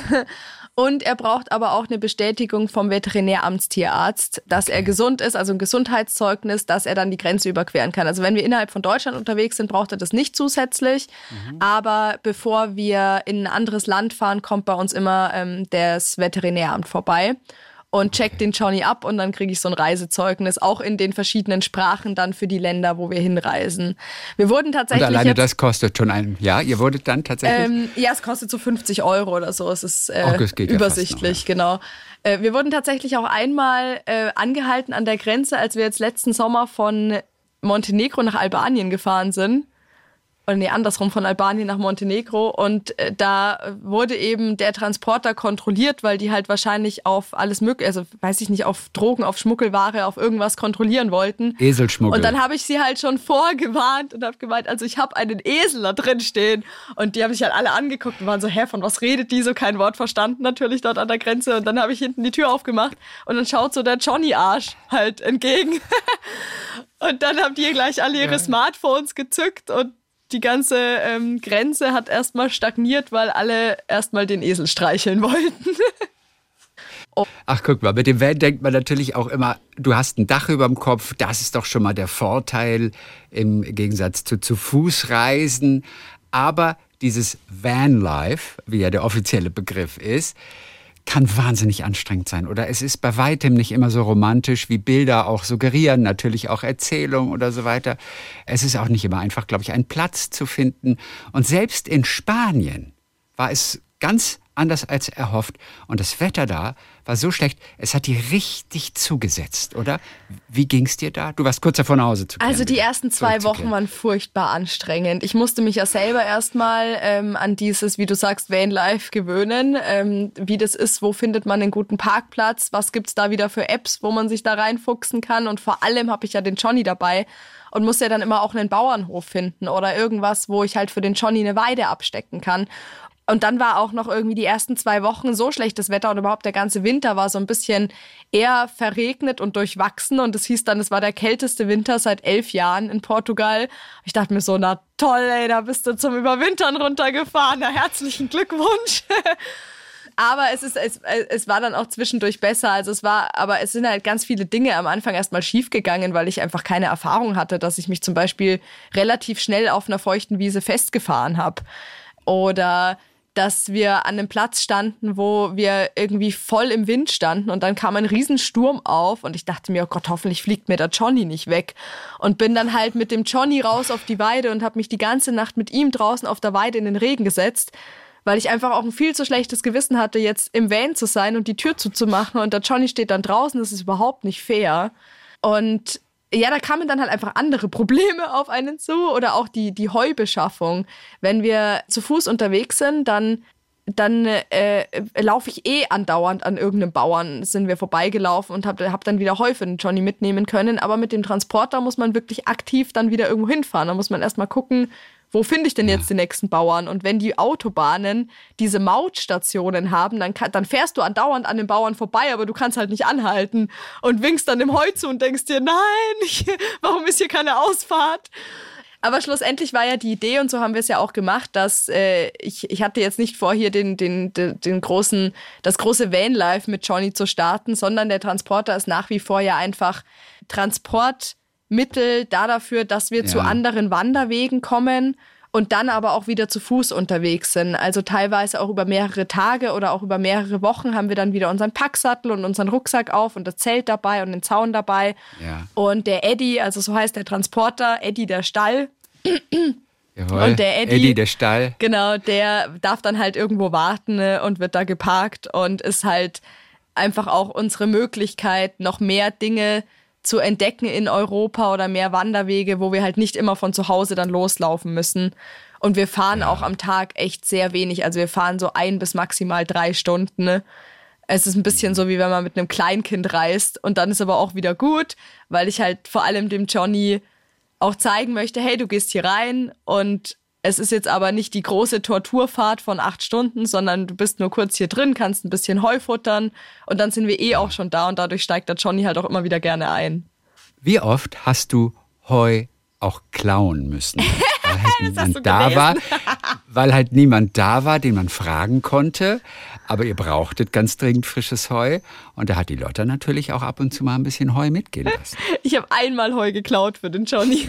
Es war wirklich nur Wobei einmal. man auch geklaut ist eigentlich nicht das richtige Wort, weil ich bin ja ein sehr ehrlicher Mensch und habe dann sehr schnell ein schlechtes Gewissen. Ich habe 10 Euro dagelassen. Ich habe 10 Euro in so eine Stalltür geklemmt in der Hoffnung, dass das dann irgendjemand da findet. Vielleicht freut sich auch der Stallbursch und denkt, hey cool, Trinkgeld vom Chef. Das weiß ich natürlich nicht. Aber es war niemand da. Ich habe drei Tage lang äh, nach Heu gesucht. Ich hatte auch, war auch bei einem Kuhbauern und habe den nach Heu gefragt. Und ich habe ja wirklich nicht viel gebraucht, sondern nur so zwei so Heunetze voll, so kleine für den Johnny halt für die nächsten Tage. Und dann hat er aber gemeint, nein, er kann mir nichts geben und er braucht das für seine Kühe, obwohl wirklich der ganze Stall voll Heu war und man hätte gar nicht gemerkt, wenn ich da so ein kleines Netzchen für den Johnny vollfülle. Aber da ging das dann nicht. Und da war ich dann schon ein bisschen äh, niedergeschmettert. Dann war ich woanders. Da, da hatten die dann nur Heulage, aber kein Heu. Und das ist für einen Johnny halt überhaupt nicht gut. Das darf der nicht fressen. Und da ging das so weiter. Und dann irgendwann habe ich wieder einen Pferdehof gefunden. Ne? Und die hatten auch Heu dastehen. Aber es war halt einfach niemand, an, niemand da zu sprechen. Und ich bin da ein paar Mal rübergelaufen und habe dann gerufen. Es kam keiner. Und ich dachte mir so, okay, ich, der Johnny braucht was zu futtern. Ich besorge Ja. mir das jetzt. Und kam mir vor wie so eine Schwerverbrecherin, oder? Ja, warst du auch in dem Fall. Total. Ja, Äh, Mundraub kurz mal. nennt man das. Aber, aber bei dem schlechten Gewissen ist das auch wieder, hast du Absolution sozusagen. Also ich habe auch den, dann danach äh, hat mein Freund die Idee gehabt, google doch einfach Reitschule. Und das ist das Beste, weil da findet man halt voll schnell, ähm, das sind die einzigen, die auch online irgendwie aufgelistet sind. Und da findet man dann immer einen Pferdehof mit einer Reitschule und da sind wir dann immer hin. Und da war es dann auch überhaupt kein Problem, so einen Ballen Heu abzukaufen. Und dann kriegt man halt für fünf bis sieben Euro. Ja, also wann auch immer ihr irgendwo Unterschlupf gefunden habt oder auch übernachten musstet, da habt ihr natürlich auch festgestellt, man ist ab und zu auch einfach nur unerwünscht ähm, oder wird auch mal verjagt. Das ist so ein Gefühl der Illegalität, weißt du? Ähm, Wie gehst du damit um? Also wie fühlt sich das für dich an? Also wir wissen, bei Heu hast du schon mal ein schlechtes Gewissen, das ist gut. Aber wenn einem jemand deutlich spüren lässt, du bist hier unerwünscht, hau ab. Wie fühlt sich das innen drin an, in dem Augenblick? Ja, es ist super unangenehm. Ähm, aber vor allem dann auch, weil ich mir halt dann denke, ups, habe ich jetzt irgendwo geparkt, wo es wirklich einfach blöd ist. Also ich, ich weiß ja, wie das ist mit, wenn man mit einem Campervan unterwegs ist mittlerweile, dass das einfach eine super riesen Community ist und es gibt so viele Leute, die sich halt auch leider aufführen wie die Axt im Wald. Und wenn man dann irgendwo parkt, wo da einfach die Einheimischen schon schlechte Erfahrungen gemacht haben, dann ist es ja manchmal auch so, dass man wirklich nur parkt und da gar nicht übernachtet und dann kommt schon jemand und sagt, hör nicht hier campen und fahrt's weiter und so. Und äh, dabei wollte ich da gar nicht äh, übernachten, sondern wirklich einfach nur parken und eine Pause machen und irgendwie überlegen, okay, wo, wo fahre ich dann als nächstes hin? Ähm, und äh, da versuche ich dann natürlich irgendwie möglichst schnell weiterzukommen, weil ich möchte nicht mich mit irgendjemandem, ich möchte niemanden irgendwie ähm, niemanden stören oder, oder nerven oder so. Aber es ist natürlich mit dem Johnny dann auch manchmal nicht so einfach, dann schnell mal was anderes zu finden. Und da hatte ich bisher dann aber auch trotzdem immer Glück, dass ich mich dann halt durchgefragt habe und so ein bisschen meine Situation erklärt habe und gemeint habe, ich suche eigentlich was, wo ich auch mit dem Johnny über mehrere Tage stehen kann, ähm, wo ich eine Weide aufstecken kann. Und lustigerweise sind die Leute dann, wenn man echt nett auf die zugeht, trotzdem auch wieder irgendwie zu beschwichtigen. Also, ähm, sondern es es ist halt am Anfang, also das, deswegen sage ich auch immer, bitte, bitte hinterlasst doch die Plätze besser, als ihr die vorgefunden habt. Wie viel ich mit dem Johnny schon Müll sammeln war. Der Johnny wurde ja sogar in Albanien als der Trash-Donkey bezeichnet, weil er halt immer mit den Mülltüten, den habe ich bei ihm an den an den Packsattel gehängt und dann sind wir immer querfeldein durch den, durch den Platz gelaufen und haben den ganzen Müll eingesammelt und dann war Johnny der Trash-Donkey. Mit, Ze mit Zeitungsartikeln und Fernsehinterviews und so? Nee, gar Albanien? nicht. Nee, das hat gar keiner das mitgekriegt. Nee. Der Trash Donkey. Ach, nee, das, das waren nur die Einheimischen, die ihn so bezeichnet haben. Das waren nur die Einheimischen. Ganz besonders ist es natürlich, wenn so Autoritätspersonen auf einen zulaufen, uniformierte genau, Polizisten. Ja, ich weiß, ihr hattet die eine Situation, du hast im Wald, habt ihr geparkt mhm. sozusagen und es klopften zwei Soldaten an die Tür. zwei französische Soldaten waren das, ja. glaube ich. Und die meinten, hier findet gleich eine Schießübung im Wald statt. Du musst sofort weg. Das ging aber nicht so. Ja. Wie hast du die bezirzen können, die beiden, dass du doch noch ein bisschen bleiben durftest? Ja, also das war tatsächlich eine sehr kuriose Situation. Vor allem, weil ich halt wirklich bei, also meistens, wenn es nicht, wenn es nicht gar nicht anders geht aus irgendeiner blöden Situation, ähm, äh, frage ich ja immer vorher, ob wir da stehen dürfen. Also ich stelle mich jetzt mit dem Johnny nicht einfach irgendwo hin, weil ich das eben vermeiden möchte, dass ich dann ja. plötzlich alles zusammenpacken muss und dann Johnny einladen und den Van umbauen und die Weide abstecken äh, und, und so weiter. Das versuche ich eben zu vermeiden. Deswegen gucke ich eigentlich immer, dass wir irgendwo stehen, wo wir halt auch stehen dürfen oder wo ich vorher gefragt habe. Und an diesem Platz hatte ich am Abend gefragt. Und äh, da kam eben, ich weiß nicht was, das war ein Förster oder irgendjemand kam da vorbei und das war dann so, ja, kein Problem, bleibt's da stehen. Und dachte ich mir, okay, cool, passt. Und dann kam aber wirklich am Morgen, irgendwie um 7 Uhr, glaube ich, hat an der Tür geklopft und dann waren da zwei äh, Soldaten vom französischen Militär gestanden ne, und meinten so, ja, äh, ob der Esel zu mir gehört und ich muss hier wegfahren und der Wald ist schon abgesperrt, die Schranken sind schon zu, wir können nur noch in eine Richtung raus. In fünf Minuten gehen hier die Schießübungen los, die haben irgendeine militärische Übung in dem Wald und ich war so, was? Warte mal ganz kurz und war halt total überfordert in dem Moment und mir gedacht, was geht denn hier eigentlich ab? Und habe dann gemeint, ja, der Esel, der gehört zu mir und nicht schießen bitte und so. Und habe dann aber eben auch gemeint, also ich, ich, ich bin sofort mit dem Johnny draußen, aber ich kann nicht innerhalb von fünf Minuten hier jetzt alles zusammenpacken. Ja. Äh, ich muss auch den Esel in den Transporter einladen und so. Ich brauche noch ein paar Minuten. Dann haben sie eben kurz abgewartet und haben dann aber gemerkt, ja, so schnell wie die jetzt irgendwie loslegen wollen, kann ich nicht reagieren, aber ich stehe jetzt halt bei denen einfach in der Schusslinie. Und dann haben sie so ein bisschen mit dem Chef telefoniert und ein bisschen hin und her, äh, äh glaube ich, geschimpft. Also ich habe nicht jedes Wort verstanden, aber einer konnte ein ja. paar Worte Englisch. Und dann haben sie halt gemeint, ja, also es ist jetzt so, wenn wir so lange noch brauchen, bis wir weg sind, 20 Minuten können die jetzt nicht mehr warten. Sie haben jetzt in der Karte markiert, wo wir stehen. Und das weiß ja. jetzt jeder und da wird jetzt nicht geschossen. Ich darf mich aber auch nicht mit dem Johnny von der Stelle bewegen. Also ich darf auch nicht für Pipi in Busch gehen, hat er dann gemeint. So, no Pipi in Busch ja. und no walking around und so.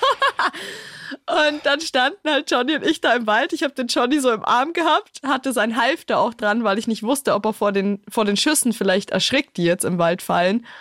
Und also es war halt, es war schon so ein Parkplatz, so ein öffentlicher mit einem, mit einer Wiese, ja, aber halt ja. irgendwie in dem Moment in, in den ihrer, in den ihrem Areal. Dann haben wir eben abgewartet und ich, ich hatte schon, ich hatte die Vorstellung, dass die jetzt gleich neben uns direkt hier schießen und auf dem Boden in rumroppen und ich weiß ja nicht. Aber schlussendlich waren dann halt so ein paar dumpfe Schüsse, die wir im Wald gehört haben und die haben mhm. sich dann mhm. von uns ferngehalten. Aber ich durfte ja. mich erst wieder bewegen, also so irgendwie fünf Stunden später, als die dann mit ihrer Übung fertig waren, sind sie wiedergekommen und haben gemeint, so, jetzt ist die Luft rein, jetzt dürft ihr euch wieder bewegen. Naja, du durftest da ja immerhin äh, übernachten oder parken. Ja. Bei manchen Orten ist man sich da nicht so ganz sicher. Und die Polizisten, die du getroffen hast, die sind natürlich auch manchmal sehr, sehr freundlich. Aber wie fühlt sich das an, wenn so uniformierte Männer skeptisch und vielleicht so ein bisschen missbilligend auf dich zutreten? Es gab mal einmal, glaube ich, zwei Marinepolizisten, ähm, äh, die gleich sagen, hier musst du weg, Esel gibt's nicht oder so. Wie fühlt sich das an in dem Augenblick? Weil du Fühlt man sich ein bisschen hilflos oder wird ja richtig mulmig oder denkst du, kriege ich alles in den Griff? Mm. Ruhig, Jungs. Ich glaube, es ist tatsächlich so eine Mischung aus allem, was du gerade gesagt hast. Mm. Weil ich, wie gesagt, ich möchte ja auch wirklich niemanden verärgern. Also egal, ob ich jetzt mit ja. dem Van da stehe oder ob ich den Johnny mit dabei habe, sondern ich bin froh, wenn ich da in der Natur meine Ruhe habe und niemanden störe.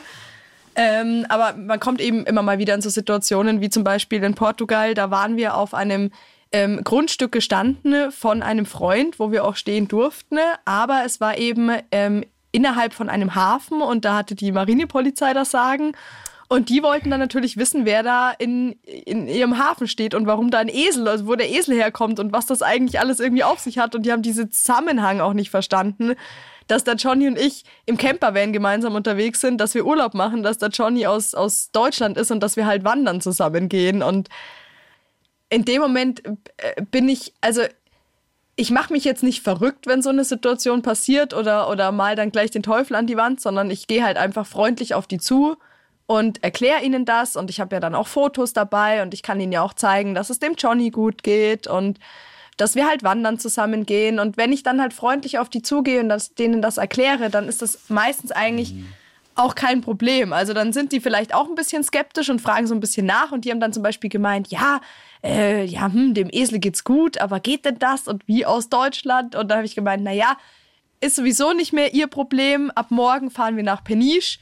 Und dann haben die gemeint, was, die fahren nach Peniche? Ja, in Peniche mögen die keine Esel, da brauchen sie gar nicht erst ankommen. Und dann dachte ich mir, okay, ähm, woher wissen sie das? Ja, ja, wir kommen aus Peniche.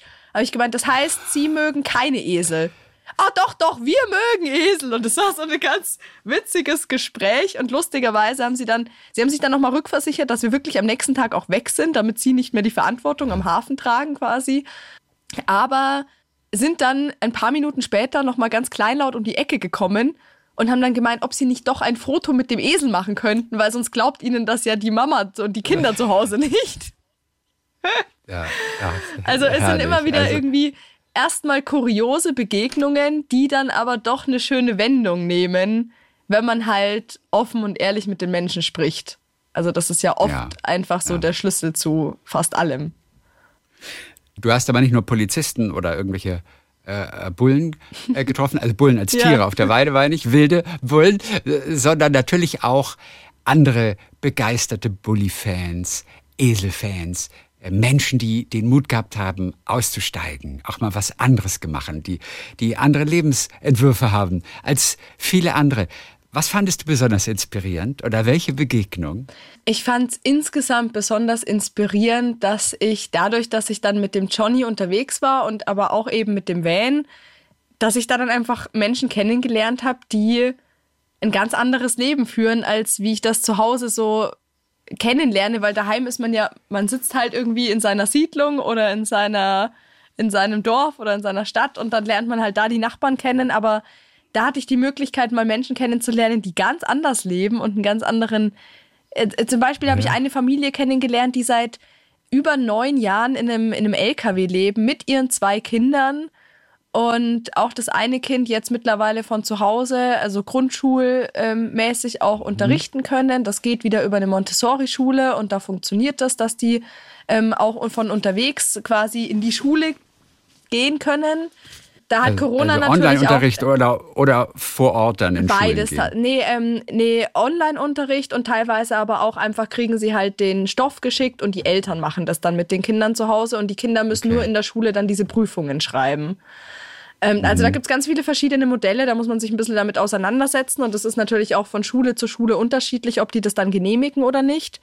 Aber es gibt auf jeden Fall auch Möglichkeiten, zum Beispiel auch mit Kindern, die schulpflichtig sind, zu reisen. Und das fand ich auch total faszinierend, ja. das mal mitzukriegen, dass Kinder einen jetzt nicht zwangsläufig einsperren in, also äh, so, ja, so ja, ortsmäßig, sondern dass es da schon auch Möglichkeiten gibt, aber man muss sich halt einfach so ein bisschen dahinter sein.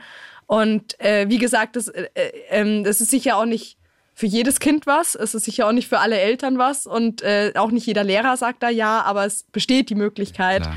Und das fand ich einfach auch so schön zu sehen. Auch dieser Minimalismus, wie diese Familie seit neun Jahren in einem LKW wohnt, der halt keine 15 Quadratmeter hat. Wenn man sich jetzt überlegt, äh, wir, ich würde jetzt sagen, ich wohne zu Hause in einer Wohnung mit meinen zwei Kindern und meinem Mann und wir, unsere Wohnung hat 15 Quadratmeter. Da würde man sich denken so, hä, wie ist das möglich? Und aber ja. es ist möglich irgendwie und das hat mich auch total fasziniert, einfach mal zu schauen, okay, wie viel brauche ich denn eigentlich wirklich im Leben? Ja, brauchst du mittlerweile weniger? Liebst du Minimalismus? Total. Also ich, es, es fühlt ist, sich besser an. Es fühlt auch. sich besser an, es fühlt sich freier an. Ich habe das Gefühl, ich kann mehr durchatmen, wenn ich mal wieder Sachen aussortiert habe. Ich habe ja auch jetzt äh, nur eine, eine kleine Einzimmerwohnung und habe auch ehrlich gesagt nicht vor, das zu ändern. Also auch wenn ich es finanziell könnte, aber ich will einfach auch nicht mehr haben und nichts Größeres haben, weil ich das schön finde, diesen Überblick zu haben, dass ich innerhalb von einer Stunde durch meine ganze Wohnung geputzt habe und dann ist alles super und ähm, dass ich, wenn ich dann mehr Platz habe, dann habe ich nur wieder Platz, um noch eine Kommode irgendwo hinzustellen und in diese Kommode kann ich dann wieder irgendein Zeug reinstopfen, das ich eigentlich auch nicht brauche. Man sagt ja auch nicht umsonst Besitz belastet. oder kann auch belasten. Und ähm, ich finde es halt auch schön, dass ich reisen gehen kann und weiß, ich habe jetzt nicht die ultra riesen Fixkosten zu Hause am Laufen, ja. sondern auch da ja. ähm, ist das alles sehr übersichtlich bei mir, einfach weil mir das eine ne, ne Freiheit gibt, die, die ich ähm, dem Materialismus vorziehe. Ganz interessant fand ich auch deine Freundin Angie, die lebt auch in einem Bus, studiert online die ganze Zeit, aus der weiten Welt und töpfert Gefäße, die sie auf Künstlermärkten dann ja, verkauft. Voll, auch das eine wahnsinnig interessante Biografie und total abgefahren auch. Du hast geschrieben von Charlie. Das ist eine Tramperin, die ja. du mitgenommen hast. Und die fandst du aber auch irgendwie extrem, oder? Selbst ah, die war krass. Also das war echt witzig, weil da habe ich mir gedacht, ich bin schon irgendwie minimalistisch unterwegs und ich bin schon irgendwie weiß ich nicht, mit meinem Esel da im Campervan und am Wandern und, und dann treffe ich diese Tramperin, äh, Tramperin und wir haben die mitgenommen und sie erzählt mir, dass sie halt seit Jahren irgendwie nur einen Rucksack hat und aber auch irgendwie kein Zelt oder so, sondern sie schaut halt immer bei so Ferienwohnungen oder Ferienhäusern, wo da gerade was leer steht, weil ja ganz viel auch vor allem während den Corona-Jahren als leer gestanden ist. Und sie bricht nirgendwo ein, aber sie macht sich dann halt dort im Garten bequem oder in der Gartenlaube oder auf dem überdachten Balkon oder so. Und manchmal sagt sie dann auch, da gibt's dann manchmal noch eine Außensteckdose oder einen Pool. Und, und ich dachte mir so, was? Wie krass ist das denn? Oder sie lebt in irgendwelchen ähm, Ruinen, teilweise mit anderen Leuten, die auch so leben. Da sind uns dann welche vorbeigefahren. Die hatten halt so eine Schubkarre und da hatten die ein paar Decken drauf und Kochsachen und irgendwo ist noch ein noch ein, ähm, ein Topf gebaumelt und dann hat sie gemeint, ja, die hat sie auch schon kennengelernt. Mit denen war sie jetzt ein paar Wochen lang in einer äh, Ruine gelebt, irgendwo im Wald und da haben die sich was aufgebaut und ja, also es gibt da schon noch mal ganz andere Extreme. Ja. Und ich glaube, also ich, ich glaube, dass, dass es einfach wichtig, also dass ich, ich finde es halt schön, wenn man sich Gedanken darüber macht, mit wie viel möchte ich leben oder wie wenig brauche ich und wie viel brauche ich für mich. Aber das ist ja auch jeder unterschiedlich und ich finde es auch völlig in Ordnung. Also ich könnte jetzt nicht so auf Dauer leben wie diese Charlie. Und andere mhm. Leute können aber auf Dauer nicht so unterwegs sein wie ich mit dem Johnny zu Fuß und mit Zelt. Und da hat einfach jeder so seine eigenen Grenzen. Aber ich finde es schön, wenn man sich darüber Gedanken macht und das dann auch bewusst wirklich so ja. umsetzt. Was ist das Erste, was du aus dem Haus geworfen hast, als du dann zurückgekommen bist mit einem neuen minimalistischen Ansatz, neue Inspirationen? Was bist du als erstes losgeworden? Hast du bei eBay Marketplace reingestellt? Ähm, ich glaube tatsächlich Klamotten und Schuhe. Ja. Also ich habe nicht viele Schuhe und ich habe auch nicht viele Klamotten, aber ich finde, ich habe immer noch zu viel, weil man, man hat halt irgendwie die sieben Tage die Woche und dann kann man ja eh wieder waschen. Und was ziehe ich da schon? Ich habe eh immer das Gleiche an dann. Ähm, und vor allem bei so einer Reise, wenn ich halt wirklich nur so eine kleine Tüte mit Klamotten dabei hatte, dann merke ich erstmal, was ich eigentlich alles nicht brauche. Und da ist das, das Einfachste zum Aussortieren sind erstmal tatsächlich Klamotten. Und, ja. und alles andere sind dann so Sachen, wo ich dann halt merke, so, okay, ähm, brauche ich jetzt dieses Buch noch äh, oder steht das nur im Schrank rum oder brauche ich diese komische Figur? Die sieht zwar toll aus, schöner Elefant, aber eigentlich nur ein Staubfänger. Und da kann, da kann ich halt viel mit einem viel klareren Blick dann reingehen. Ja, genau. Wer selber ein bisschen inspiriert ist durch deine Erzählung und sich vorstellen kann, auch mal mehr unterwegs zu sein, ob mit dem Van oder aber auch zu Fuß. Zum Schluss vielleicht noch so ein, zwei Survival-Tipps sehr interessant fand ich, dass man die Wäsche unter der Autoscheibe mit der Frontlüftung trocknen kann. Richtig, das mega. funktioniert.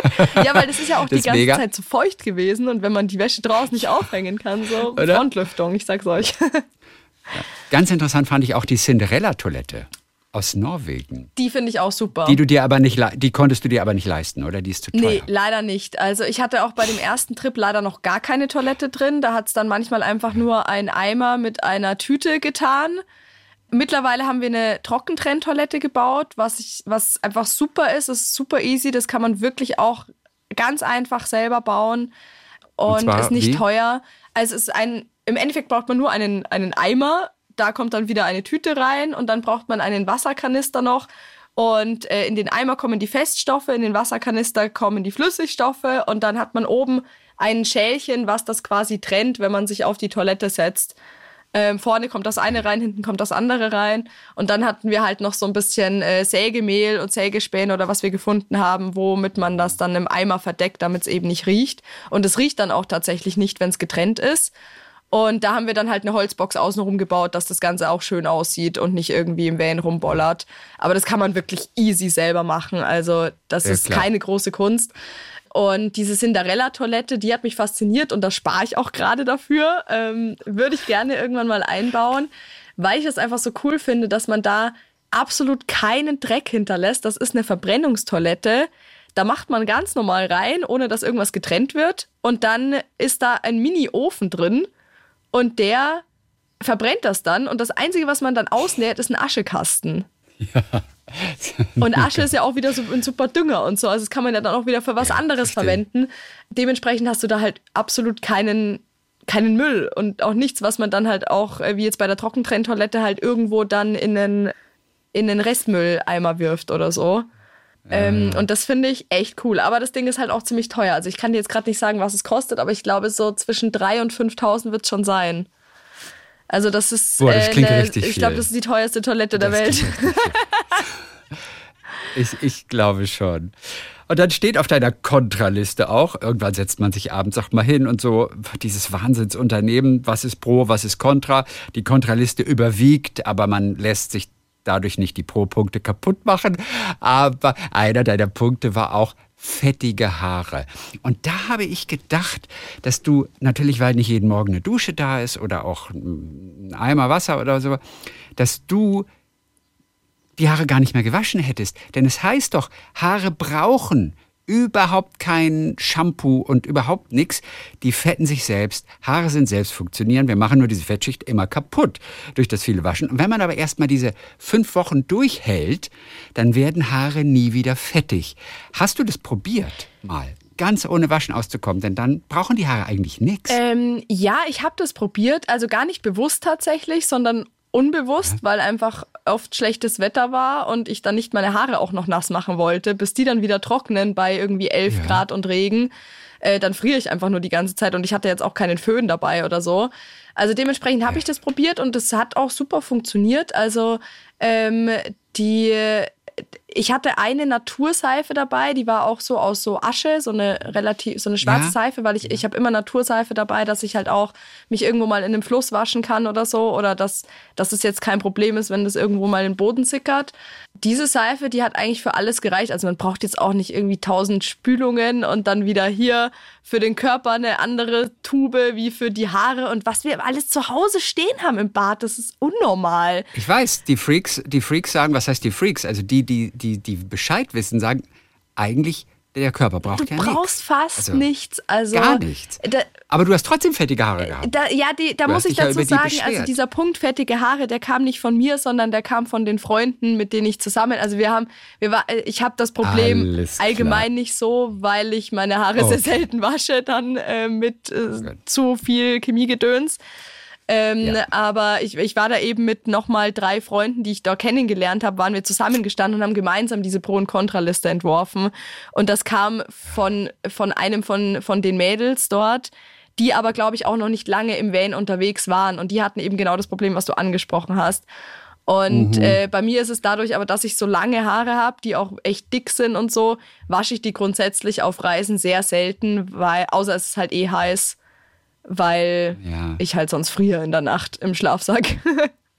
Lotta, allerletzte Frage. Hast du in der Zwischenzeit, und du hast ja schon ein bisschen Zeit gehabt, bist du das Heuchaos in deinem Bus denn jemals wieder losgeworden? Nein.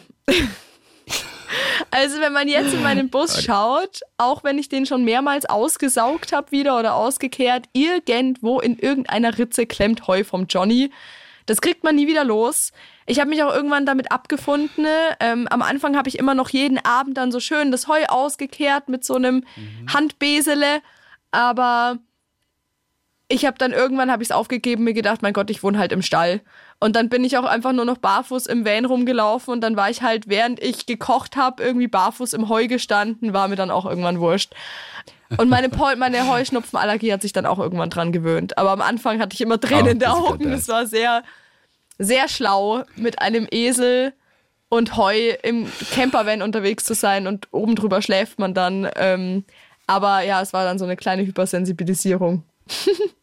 Aber es hat dich nicht abgeschreckt, denn du warst mittlerweile wieder unterwegs mit Johnny. Richtig. Albanien, Montenegro und so Ja. weiter. Darüber schreibst du jetzt das nächste Buch. Wie viele Bücher kann man noch schreiben über Reisen mit Eseln? Was sagt der Verlag? Äh, ja, schauen wir mal.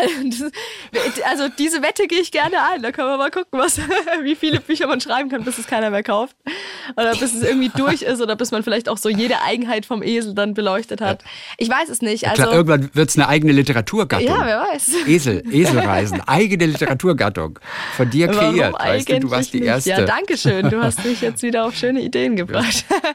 Ich habe ja gerade aktuell so wahnsinnig viele Vorträge auch, die ich über Mhm. äh, besonders das erste Buch und die erste Reise halte. Und da bin ich dieses Jahr in über 70 Städten unterwegs und halte die Vorträge. Dementsprechend habe ich gerade einfach noch keine Zeit zum Schreiben. Aber ich kann mir kein Leben mehr ohne Schreiben vorstellen. Das kann ich auf jeden Fall schon mal verraten. Okay.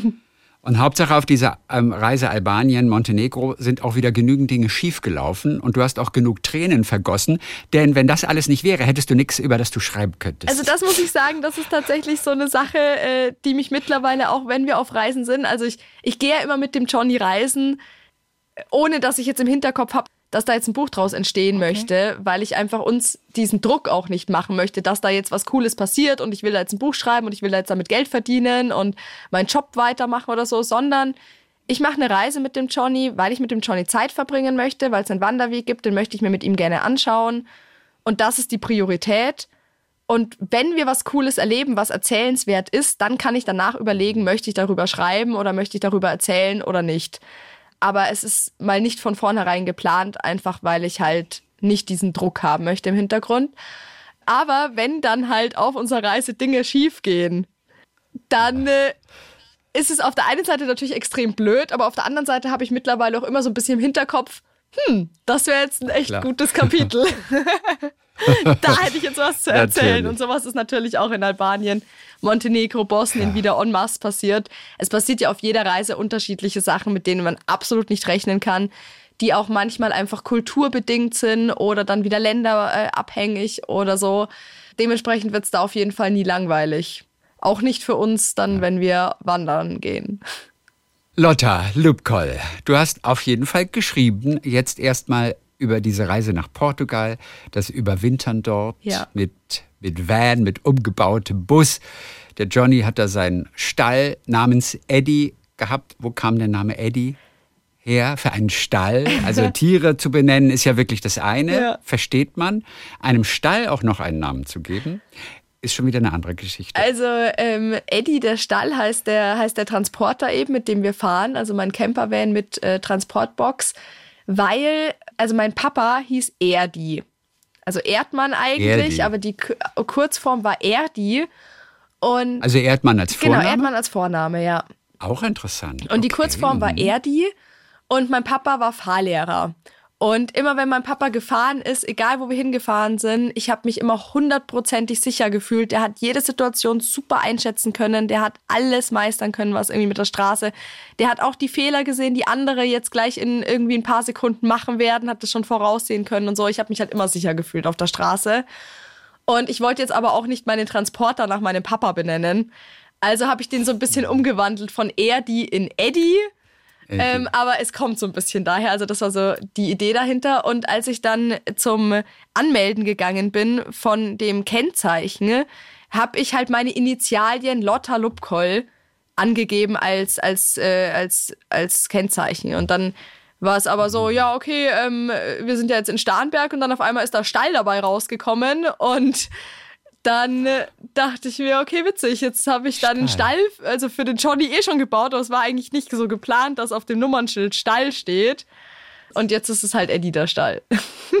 Ach, und dein Vater war Fahrlehrer? Ja. Du hast ja gesagt, er war selbstständig, deswegen konntet ihr auch, als ihr noch klein wart, nicht zur Schule gingt, überwintern in Portugal. Das habt ihr gemacht. War er da auch schon Fahrlehrer? Da war er auch schon Fahrlehrer. Also er hat immer. Dann gehörte ihm die Firma und er hat andere sozusagen unterrichten lassen. Er konnte sozusagen die Verwaltung übernehmen aus, im Homeoffice. Das wäre schön gewesen. Nee, ganz so war es nicht. So ein bisschen komplizierter. Ähm, also er hatte Okay. auch mal eine Fahrschule selber, hat dann aber selbstständig bei mehreren unterschiedlichen Fahrschulen einfach unterrichtet. Und da eben immer wieder blockweise, weil die haben ja auch immer so Blockseminare und er hat da die Lkw-Fahrerausbildungen auch übernommen. Und das waren ganz viele verschiedene Sachen, die habe ich als Kind auch nur so am Rande mitbekommen. Und dann ist er aber selber auch zwischendurch wieder Lkw gefahren, als wir kleiner waren. Und das war so ein Mischmasch aus ganz vielen verschiedenen Aber was konnte er in Portugal machen? ich glaube nicht, Beim dass, also er hat da nicht online gearbeitet. Ich weiß gar nicht, gab es da überhaupt schon Internet? Da, gab es aber gar kein Internet. Wahrscheinlich nicht. da war Pause. Ähm, Da war dann Pause, genau. Also er hat vorgearbeitet und dann Oh, im ah. Winter war dann wahrscheinlich irgendwie da gerade nichts. Und dann, ähm, äh, ich weiß es, was er dann da tatsächlich vorbereitet hat oder so. Okay. Vielleicht hat er da auch seine Unterrichte vorbereitet. Aber das habe ich als vierjähriges Kind nicht mitbekommen. Aber es ist eine gute Frage, werde ich meine Mama Nein. mal fragen. Dann ganz zum Schluss noch diese Frage. Diese Reise nach Portugal fing ja an mit diesem Foto aus deiner Kindheit. Mama und du geht da am- auf diesen Dünen mit diesem tollen Bergmassiv im Hintergrund. Du wolltest genau diesen Ort wiederfinden. Hatte sich ein bisschen festgesetzt in dir. Hast du exakt diese Stelle wiedergefunden? Ich meine ja. Das eine Foto, das du aktuell dort ähm, hast abdrucken lassen, das ist wahrscheinlich diese Stelle oder ist es nur ungefähr diese Stelle? Ob ich das jetzt verraten soll, da kann man ins Buch schauen. äh, nein, ich Ah gut, es gibt andere Ja, Cliffhanger. ja, ich bin nicht so gemein. Ah, ah, ah. Ähm, nein, also äh, ja, wir haben genau diesen Ort wiedergefunden. Und wie schwer war das? Es ging tatsächlich, also ich habe äh, viel über Social Media dann recherchiert und habe eben auch bei Facebook und bei Instagram gepostet. Ich habe hier dieses Foto mit diesem markanten Berg, das muss irgendwo in Spanien sein. Wer kann mir sagen, wo das ist? Weil es gibt jetzt ja auch nicht so viele Plätze, wo so riesen Sanddünen sind und so. Und dann auch eine Bergkette im Hintergrund. Und dann hat mir irgendwann jemand mal so einen Tipp gegeben, hat gemeint, google das mal. Und dann habe ich auf Google Maps mir Bilder angeschaut. Und dann habe ich gedacht, das könnte das sein. Ich fahre da jetzt mal hin. Und dann sind wir aber schon auf diesen Berg so zugefahren und ich habe den schon erkannt. Und ich dachte mir so, mein Gott, ich glaube, wir sind da. Ich weiß es nicht. Ähm, ja, es war genau der Ort. Ich habe den aber ganz bewusst auch ähm, in meinen Büchern nicht mit Namen benannt. Aus verschiedenen Gründen, vor allem aber auch aus dem Grund, weil ich mir da denke, es war für mich auch so eine besondere Sache, diesen Ort zu finden, nur anhand von dem Foto. Und ich weiß, dass das möglich ist. Und wenn jemand diesen Ort auch finden möchte, dann weiß ich, dass äh, er das tun kann. Aber ich möchte nicht das einfach, also zu einfach machen. Und äh, es ist natürlich auch so, dass mit Camper Van Life und so ganz viele Plätze sind so gehypt und man muss wirklich, wenn man da ähm, eine Person des öffentlichen Lebens ist, aufpassen, was man teilt, weil es eben einfach im Internet Millionen von Menschen mitkriegen können. Und dann ist dieser Ort halt lange gleich nicht mehr so schön, wie er mal war. Nicht, dass ich das nicht jedem gönne. Jedem, den ich kenne, erzähle ich das auch gerne. Aber auf Instagram oder so poste ich nie die Orte, wo wir tatsächlich sind, sondern ich poste immer nur das Land. Lotta, du hast geschrieben über diesen Trip mit Esel Johnny nach Portugal in dem Buch Wandern, Glück und lange Ohren. Das war äh, äh, der erste. Ja. Und das zweite, das ganz neue Buch ist Sonne, Meer und lange Ja, die Ohren. langen Ohren kriege ich nicht mehr los, glaube ich. Die langen Ohren, die sind immer dabei. Da war ich jetzt automatisch beim ersten wieder gelandet. Das war ja das Wandern und das Glück. Da wart ihr zu Fuß unterwegs von München Richtung Küste über die Alpen und überwintern in Portugal. Darüber schreibst du in Sonne, Meer und lange Ohren. Und auch das nächste wird wieder lange Ohren bestimmt Schau haben, mal. denn das ist jetzt schon ein Markenzeichen, verstehst du, die langen Ohren. Dann sagen wir ganz viele Grüße an den Starnberger See, auf deinen Aussiedlerhof. Ganz herzlichen Dank für heute und ja, weiter schönes Reisen. Grüß uns den Johnny. Vielen lieben Dank dir. Ja, danke schön. Hat mich sehr gefreut. Ich äh, richte eselige Grüße aus. Talk mit Tees.